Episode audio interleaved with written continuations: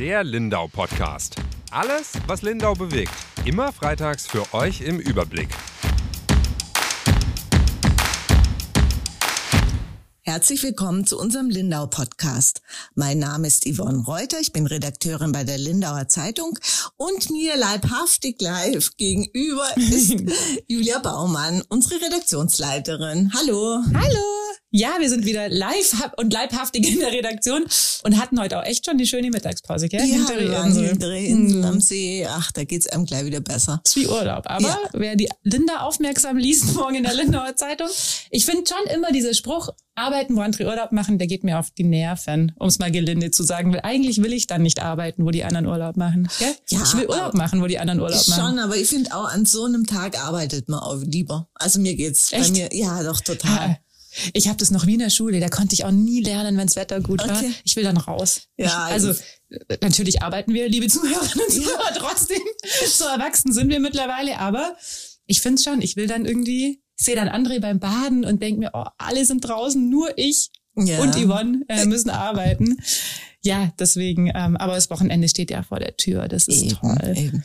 Und dann wollte ich dich vorhin schon fragen, ähm, hast du uns einen Tisch reserviert? Weil wir werden jetzt zukünftig öfter mal ins Seniorenheim zum Essen gehen. Haben wir heute beschlossen, oder? Genau. Nein, ich habe noch keinen Tisch reserviert im Seniorenheim Hege ähm, weil äh, da wegen Corona-Regeln ja noch keinen offenen Mittagstisch gibt. Aber wenn es einen gibt, dann werden wir vielleicht uns unters Volk mischen. Genau, und wir sind nicht die Ersten und Einzigen, die auf die Idee kommen, jetzt im Seniorenheim zum Mittagessen zu gehen. Erzähl doch mal, was es damit auf sich hat. Warum ist das jetzt ein sehr begehrter äh, Mittagstisch? Oder ja, noch begehrter als vorher? Der war, genau, glaube vorher schon also begehrt. Der war schon immer ganz ja. begehrt, glaube ich, vor Corona-Zeiten. Das hatten die immer so 20, 30 Menschen, die eben extern dazu kamen zum Essen. Und äh, jetzt gibt's sogar Anfragen für abends, wann man Tisch reservieren Zum könnte. Candlelight-Dinner in ja, gibt's aber, da gibt's halt nur Feschbau und da wird garantiert kein Tisch also ähm, für abends reserviert.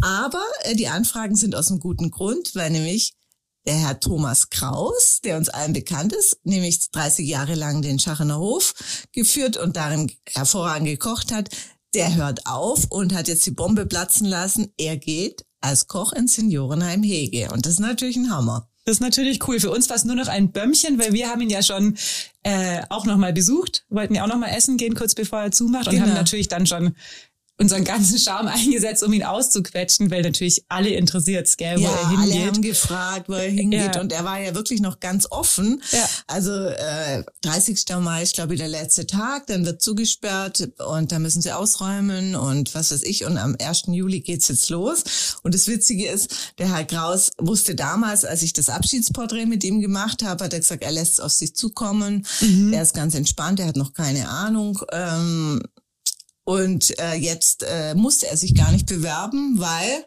nämlich der Herr Kraus, und zwar der Bürgermeister. Das sind zweimal Kraus, gell? Genau, wir haben zweimal ja. Kraus, einmal mit Scharf S, einmal mit S. Also der Bürgermeister von Nonnenhorn und der Herr Prinz das ist der äh, Leiter von dem Senioren, genau, Geschäftsführer. Ja. Die hatten die gleiche Idee, die haben unseren Artikel gelesen. Ach echt, auf unseren Artikel auf hin? unseren Artikel ah. hin. Und äh, dann hat der Herr Prinz beim Herr Kraus angerufen und hat, dann hat der Herr Kraus gesagt, ich weiß genau, was du willst. Echt? Ja. Und dann hat er erst gesagt, ja, was können wir nicht bringen und so. Also der Herr Kraus, der Bürgermeister Kraus, war sehr skeptisch, ob man es jetzt machen könnte. Sich trauen, äh, den ja, sich Thomas Kraus könnte, zu fragen. Er sagt er, Zitat, der lacht uns doch aus. Hat er nicht? Haben sie auch, nee, hat er nicht. Also sie haben erst aufgelegt mhm. und dann hat sich äh, der Bürgermeister Kraus nochmal durch den Kopf gehen lassen, hat den Herr Prinz angerufen und hat gesagt, probieren Sie es, probieren Sie es. Mhm. Und das hat er gemacht und der Thomas Kraus, der Koch Kraus, hat nicht gelacht, sondern macht's jetzt. Ja, er macht's. Ja, und wir haben ja auch mit ihm gesprochen, gell? Ich glaube, er findet es total cool, was ja. ganz anderes als das, was er jetzt die letzten 30 Jahre gemacht hat. Warum war denn ähm, im Seniorenheim eine Stelle frei? Also das ist, ist jetzt ja ziemlich nahtlos, oder? Du hast gesagt, 30. Mai ist Schluss im Schachener Hof oder da ist der letzte ja. Tag.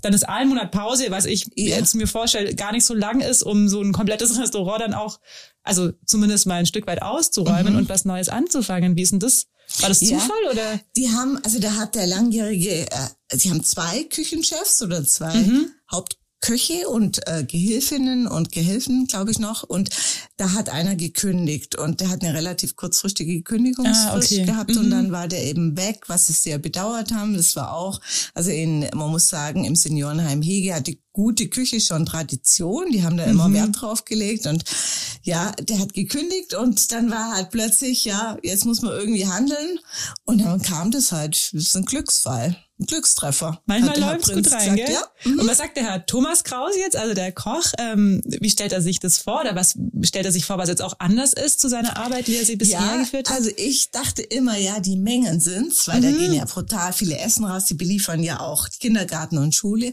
Er sagt, die Menge sei es nicht. Äh, da kann man ja ganz einfach ausrechnen, wie viel mhm. man braucht und so.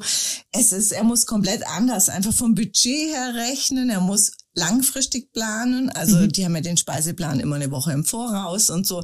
Das sind so ganz andere Sachen. Ja. Und er muss einfach wieder neu ankommen. Er muss äh, neue Leute kennenlernen. Er sagt, er merkt sich Namen so schlecht und alles. Und im Prinzip hat er recht. Er hat gesagt, wenn man 30 Jahre an, an einem Platz ist, dann ist alles neu. Und ja, dann, total. ja, dann ist es ein Neuanfang.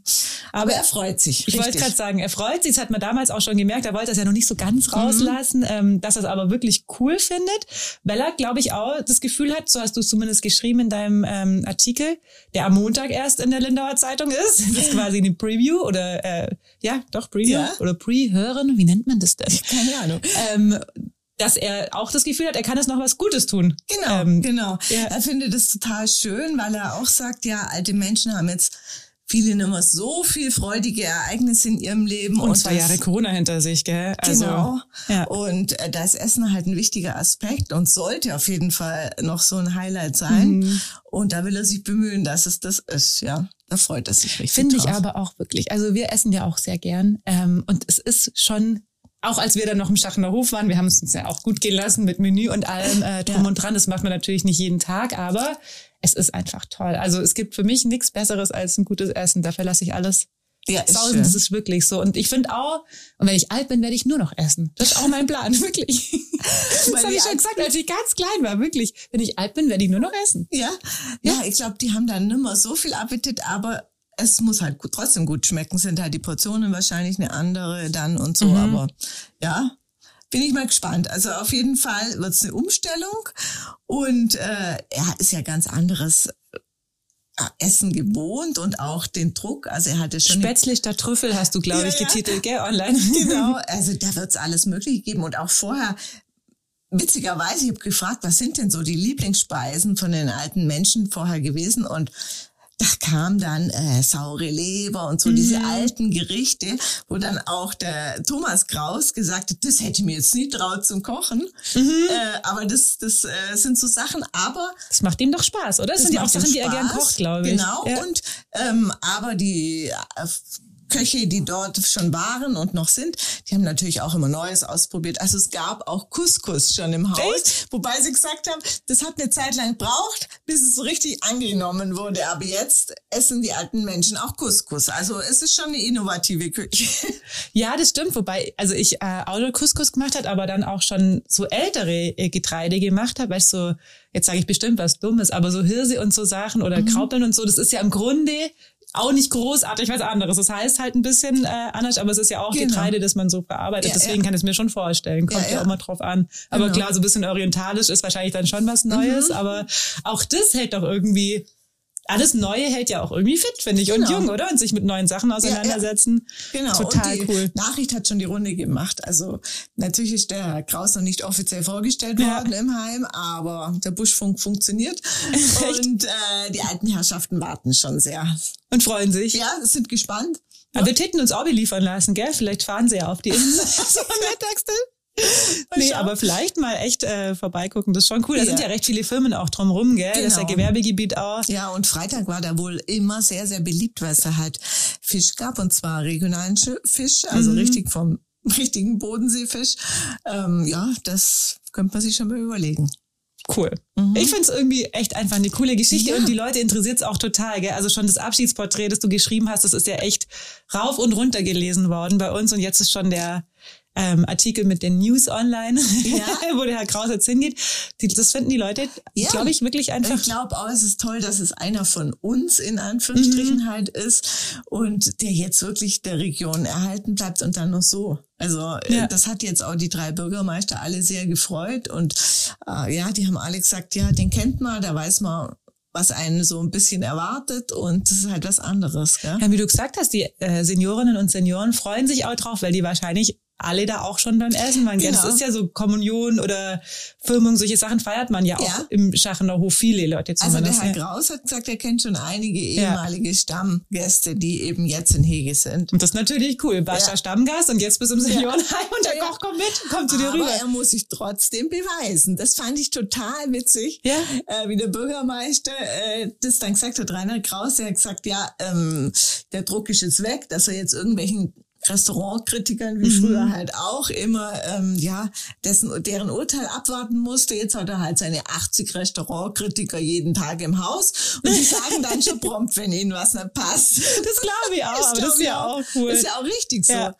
Vielleicht für die Zuhörerinnen und Zuhörer, die den ähm, Thomas Kraus nicht kennen, der ist äh, gehobene Küche, war das ja. in Lindau immer, oder? Ja. Also hat er auch wohl Stern? Der hatte ursprünglich einen Stern. Mhm. Ähm, die Lehre hat er gemacht äh, im Waldhorn in mhm. Ravensburg. Also da ist er auch sehr bekannter Koch.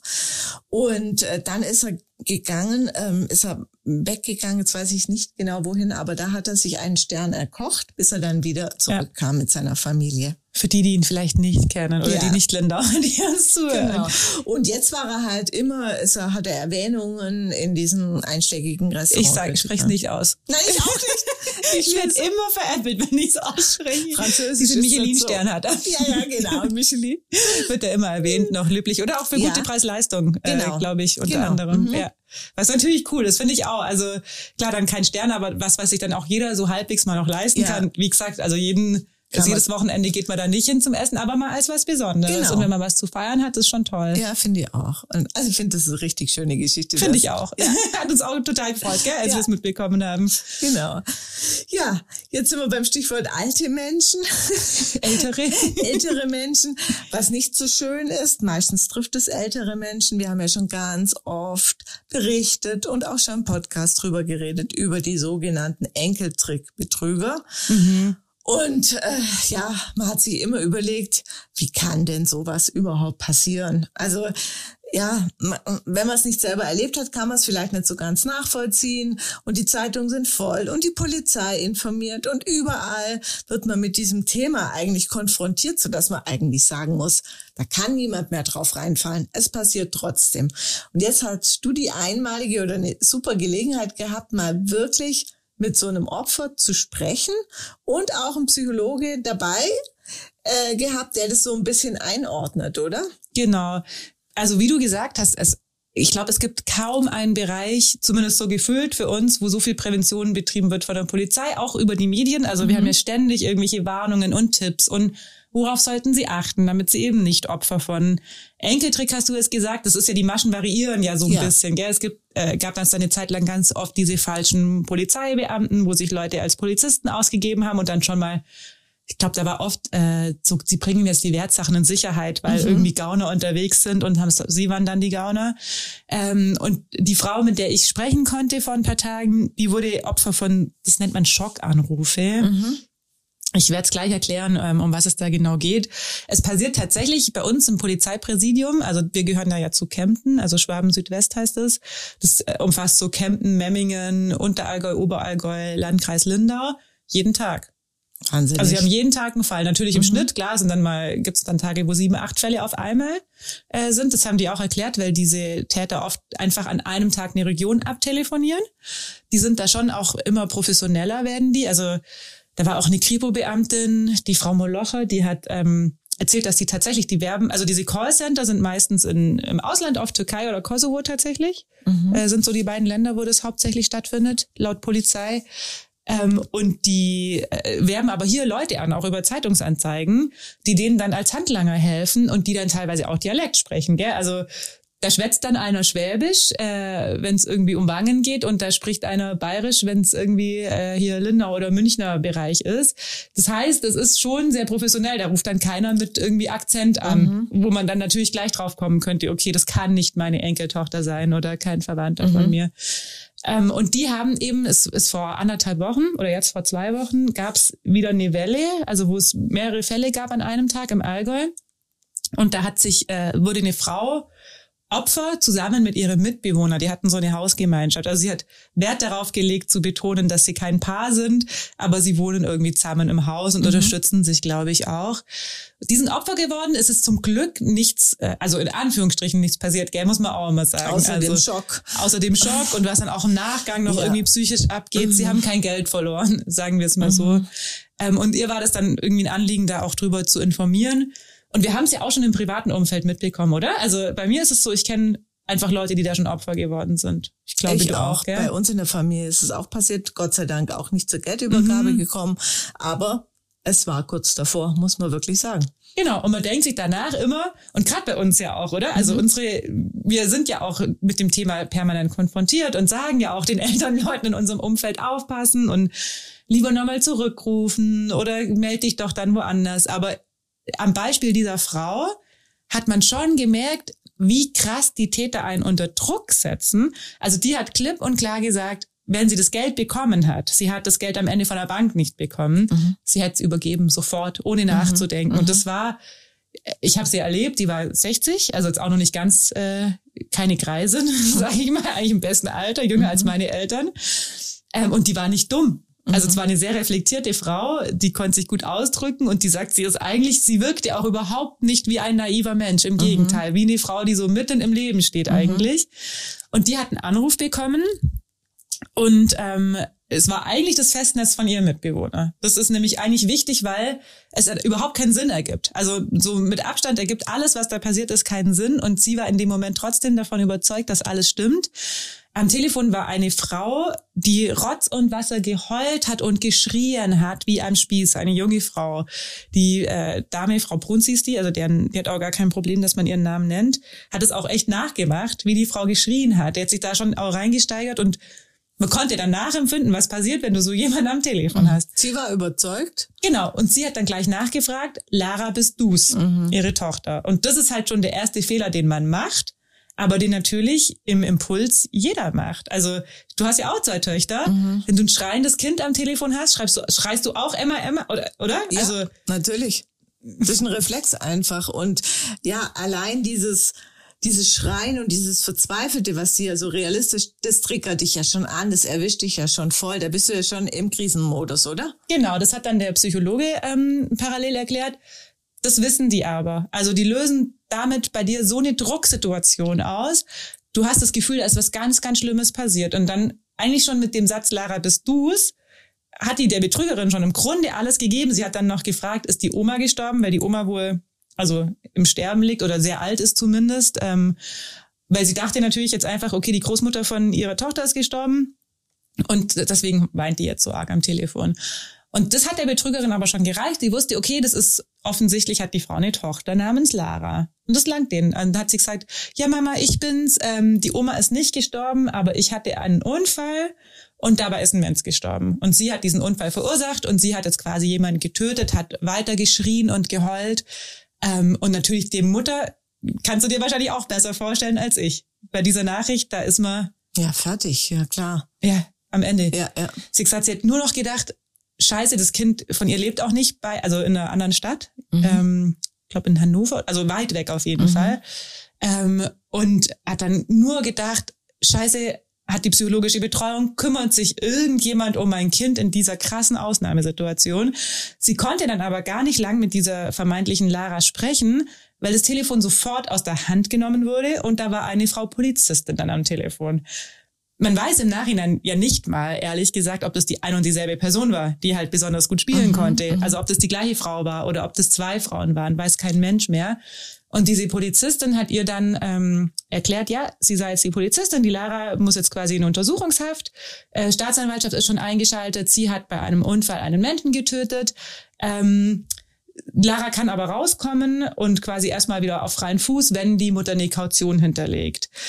Das ist, glaube ich, auch in Deutschland überhaupt nicht üblich. Ähm, das kennt man aber so ein bisschen aus äh, so amerikanischen. Ja, aus den Fernsehserien und so. Genau. Ja. ja. Mhm. Dass man da irgendwie horrende Summen bezahlen kann und dann sind die Leute erstmal mhm. Äh, frei.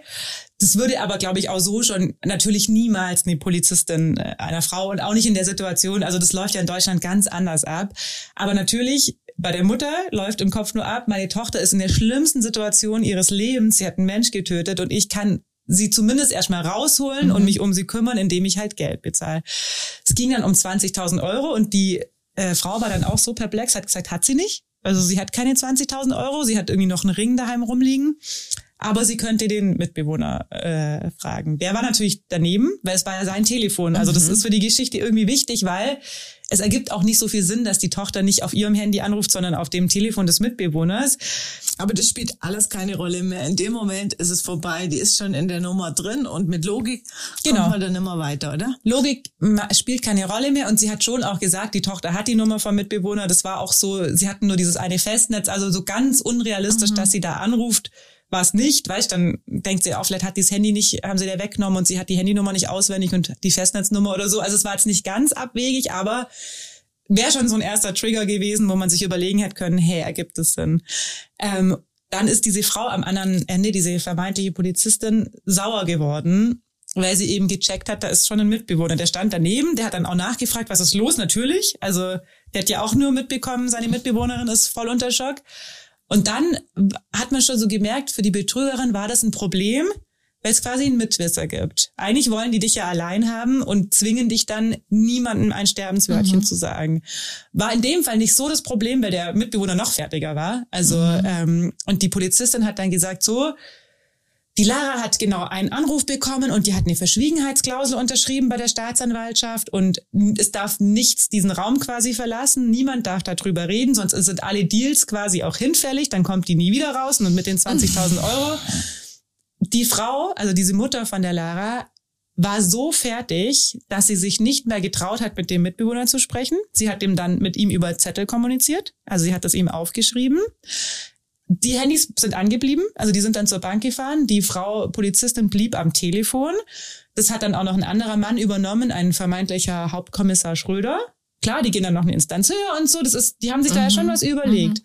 Und dann waren die auf dem Weg zur Bank völlig fertig. Äh, diese Elke Bruns hat ihrem Mitbewohner, der ist wohl gefahren, nur irgendwelche Zettel geschrieben, weil sie sich nicht mehr getraut hat, den Mund aufzumachen. Und kamen dann in der Bank an und die Bankmitarbeiter, die sind da, glaube ich, echt eine Stütze. Der erste am Schalter muss dann schon auch irgendwie so ein bisschen äh, fast lustige Züge angenommen haben, weil der Mitbewohner hat dann wohl geflüstert in der Bank. Ja, es ist mhm. lustig für uns, aber ja. der war fertig. Also mhm. die Frau Bruns hat gesagt, der hat gezittert am ganzen Leib und hat dann geflüstert, ich brauche 25.000 Euro für ein Auto.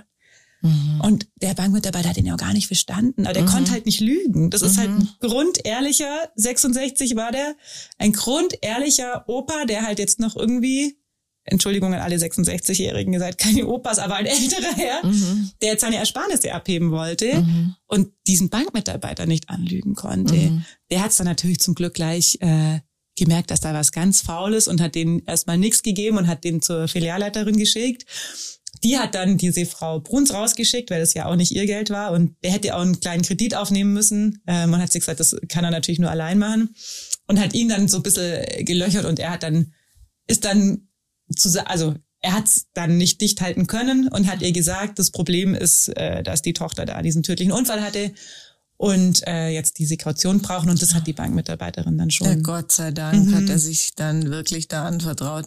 Ja, der war fertig. Mhm. Sie haben das Geld dann nicht bekommen. Und das ist lustig, weil ähm, also ich kann nicht mehr ganz nachvollziehen, wie die Kommunikation zwischen dieser Filialleiterin und den beiden stattgefunden hat. Die Frau Bruns hat es ihr auf jeden Fall nicht geglaubt. Die war dann erstmal sauer. Also die war sauer, dass sie das Geld nicht bekommen haben, weil sie immer noch in dieser Notsituation war ich muss meiner Tochter helfen und mhm. hier legt mir jemand Steine in den Weg, mhm. dies, das zu tun. Mhm. So, die klar, klar, die ist ja noch voll im Modus drin. Ich meine, äh, die Bankmitarbeiterin wird ja ihm schon gesagt haben, dass es eine Betrügermasche ist, oder? Das war eben nicht so ganz klar. Ich glaube schon, aber sie hat es ihr nicht geglaubt. Und die mhm. Bankmitarbeiterin hat dann zum Glück nichts ausbezahlt und hat dann aber auch die Polizei äh, verständigt. Also die hat echt vorbildlich gehandelt. Was wir jetzt auch schon öfter mitbekommen mhm, haben, gell? Das ist mhm. dann oft die sind, die werden auch, die werden auch wirklich gebrieft von der mhm. Polizei. Man kann sich da auch in so Netzwerke aufnehmen lassen. Mhm. Ähm, und dann erstmal nichts auszahlen. Und wann kam dann der erlösende Anruf? Hat sie dann endlich ihre Tochter erreicht oder wie kam das dann? Nee, das äh, ging noch ein bisschen, weil sie war dann auf der Heimfahrt und klar, diese, also der Psychologe hat das auch so erklärt, wenn du in diesem Film bist, dann kann dich da eigentlich nichts mehr rausholen. Dann bist du nur noch, sie war von der Geschichte komplett überzeugt. Sie sagt auch bis heute, sie ist sich sicher, das war die Stimme ihrer Tochter.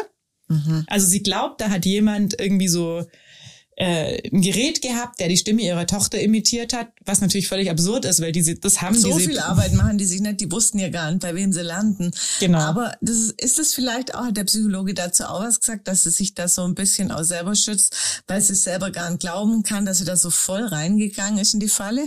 Also ich bin davon überzeugt. Der Psychologe hat das nicht so gesagt, weil das, äh, also es war ein Pressegespräch und der war natürlich sehr vorsichtig, mhm. sie da nicht irgendwie bloßzustellen, ja, dabei, auch vor Leuten. Sie war mhm. dabei. Aber ich bin mir sehr sicher, also bisschen setzen wir uns ja auch immer mit Psychologie auseinander und mit Kriminalfällen, was ja immer viel mit Psychologie zu tun hat, natürlich. Also mhm. bin ich mir sicher, das ist eine Art und Weise, sich das irgendwie zurechtzulegen. Genau, zurechtzulegen. Die waren einfach so gut, deswegen musste ich da drauf reinfallen. Mhm. Sie hat da bis zum Ende dran festgehalten. Ich habe dann, sie war dann kurz beim Rauchen draußen, habe ich die Polizei schnell gefragt, habe gesagt, das kann nicht sein, oder sagt die, nee, Uh-uh. Natürlich nicht. Die rufen da 100 Leute an dem Tag an, immer ja. mit der gleichen Masche. Die Polizistin hat auch gesagt, die auch Mutter ist, ähm, du hörst da eine junge, eine junge Frau schreien. Also mhm so oft passiert das ja auch nicht. Mhm. Weißt du, du weißt ja auch bei deinen Kindern nicht ganz exakt, wie die, das machen die ja nicht täglich. Nee. Die sind ja nie in so einer ja, Situation. Wenn jemand so, so äh, laut weint, hysterisch weint, da hörst du doch keine Stimmunterschiede mehr genau. so richtig. Ja, aber sie war dann eben, sie sind zurückgefahren ähm, von der Bank und eben der Psychologe hat gesagt, wenn du in diesem Film bist, dann muss dich jemand Drittes da rausholen. Du kommst davon selber nicht mehr raus, was der Grund ist, warum das halt so oft passiert. Also mhm. wenn es da keine Person gibt, die es mitbekommt, weswegen die Betrüger mhm. auch so erpicht darauf sind, dass du es niemandem sagen darfst. Mhm. Weil sobald eine dritte Person involviert ist, die checkt es sofort. Mhm. Nur du in dem Moment ja. nicht. Auf dem Rückweg hat sie dann zum ersten Mal überlegt, ob das ein Fake sein könnte. Und jetzt kommt das eigentlich Absurde an der Geschichte, finde ich. Sie hat dann gedacht, ich glaube, meine Tochter ist entführt und die zwingen die sowas zu sagen und die Entführer wollen jetzt dieses Geld.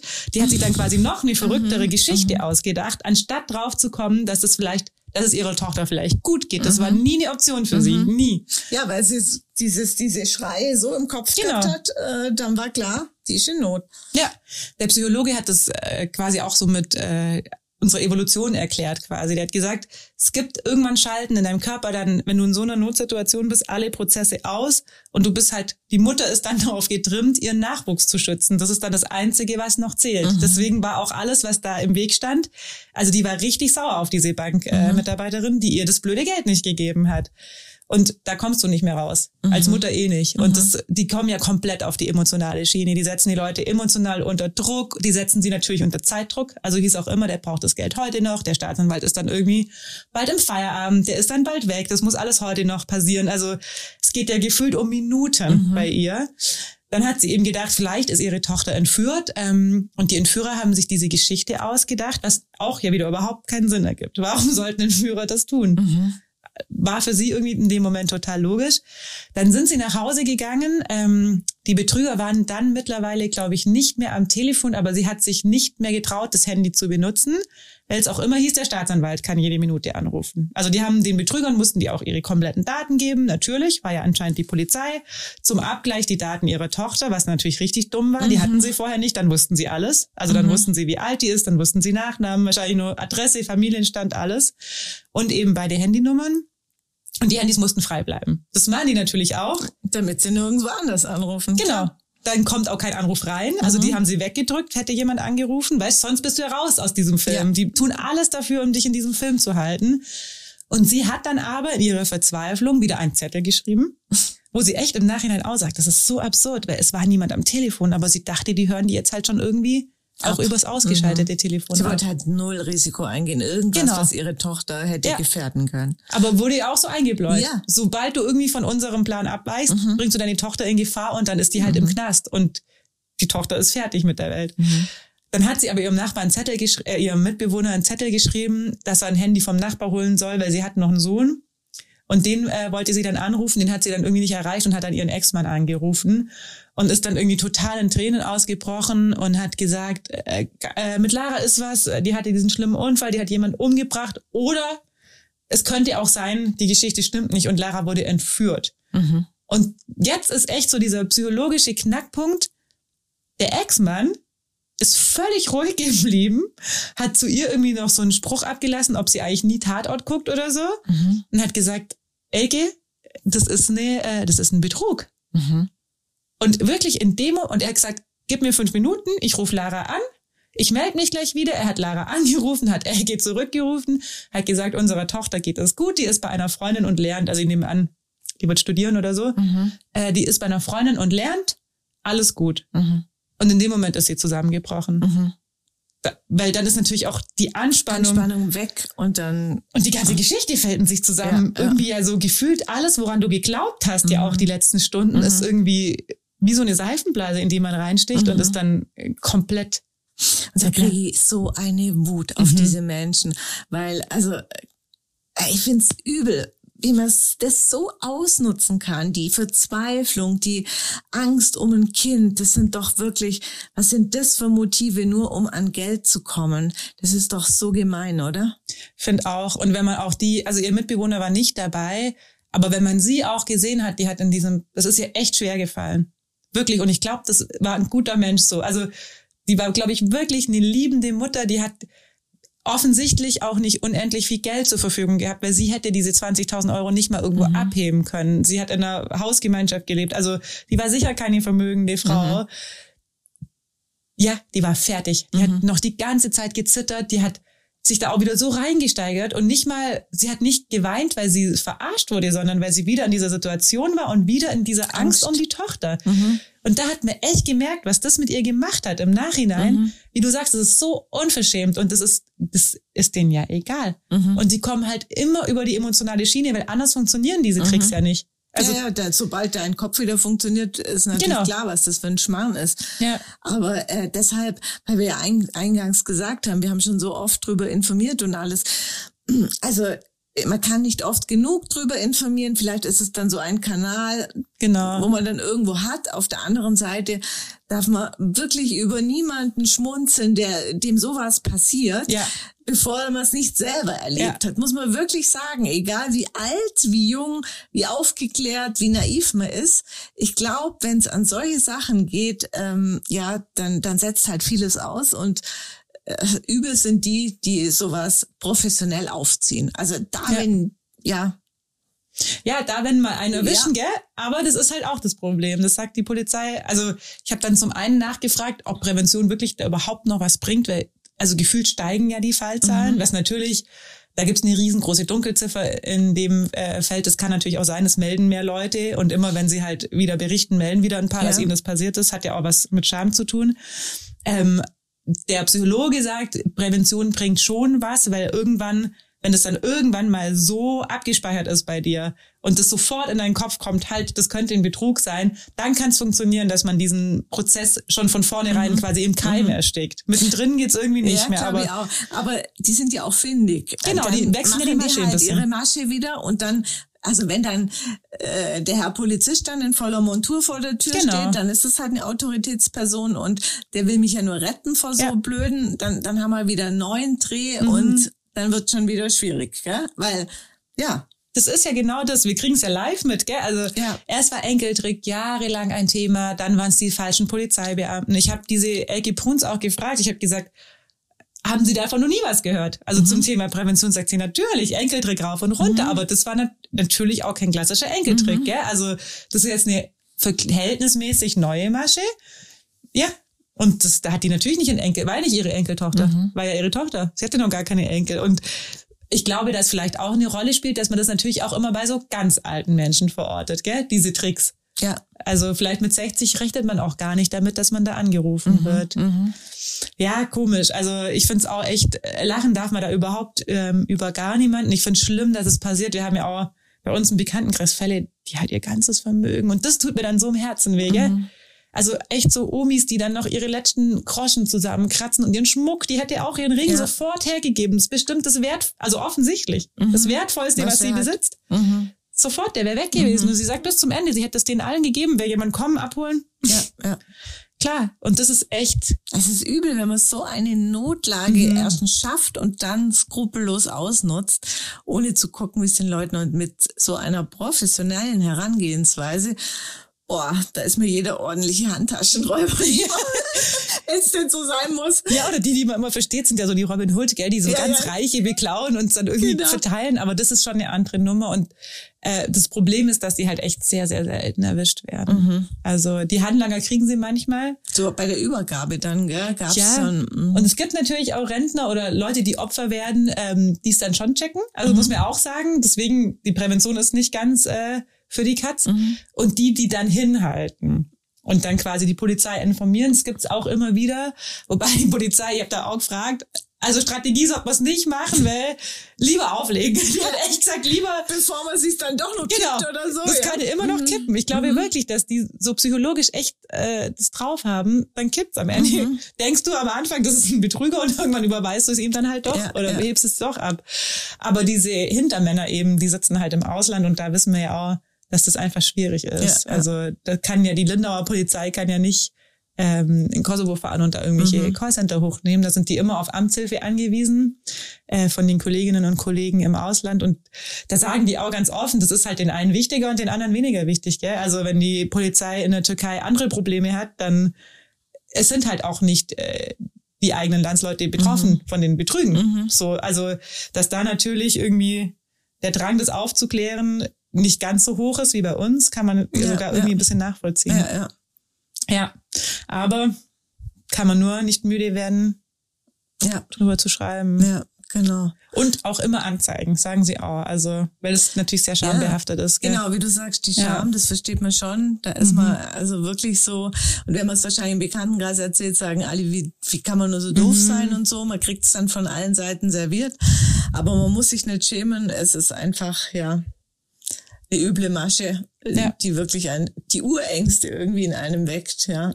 Ja, und jeden Tag ein Fall, der funktioniert, gell? Mhm. Also jeden Tag ein erfolgreicher Fall haben sie. Ja, ja. und die haben ja null Risiko eigentlich. Ja. Die sitzen da am Telefon und äh, mein, ja. wenn es zu riskant wird für die, wenn die merken, da hört jemand mit oder legen was, dann legen die auf. Ja, ja, genau. ja. ja. Ja, hoffen wir, dass es uns nie trifft, Yvonne. Ja. Wenn wir, wir werden auch älter. Also bei mir ruft öfters mal Microsoft an ja. und sorgt sich um meinen Rechner. Dann denke ich mir, finde ich ganz toll, dass sie sich persönlich um mich kümmern. Ja. Aber da, vielleicht haben sie dich da auch im Beuteschema, gell? Ja, Kann wahrscheinlich sein. haben sie mich irgendwie auch schon im Beuteschema, keine Ahnung. Aber ich bin irgendwie äh, dann doch zu, zu entspannt. Schon. Die, die legen dann meistens auf. Wenn entspannt, die Kollegin Yvonne. Wer kennt sie nicht? Schön, ja. Gut. Ja. Ich würde sagen, wir verabschieden uns ins Wochenende, oder? Endlich genau. Urlaub machen, wo andere Urlaub machen. Hoffentlich hält das Wetter, bin mir nicht so sicher, aber wir Doch. sind optimistisch. Gehen noch baden, genau. glaube ich. Ja. Wie jeden Tag. Morgens und abends. Sehr schön. Ja, genießen Sie, liebe Zuhörer, auch das schöne Wetter. Ich hoffe, Sie liegen jetzt schon irgendwo oder trinken Cappuccino an der Sonne. Wir folgen jetzt und passen Sie auf, wenn Sie jemanden anrufen. Genau. Bis nächste Woche. Tschüss. Tschüss.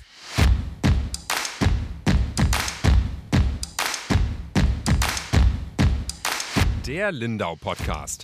Alles, was Lindau bewegt. Immer freitags für euch im Überblick. Auf schwäbische.de findet ihr mehr als diesen Podcast. Das Digitalabo gibt es schon für 9,90 Euro im Monat. Als Hörerin oder Hörer dieses Podcasts bekommt ihr den ersten Monat sogar kostenlos. Geht dazu auf www.schwäbische.de slash Podcastangebot. Das Probeabo endet automatisch nach einem Monat. Viel Spaß auf unserer Website.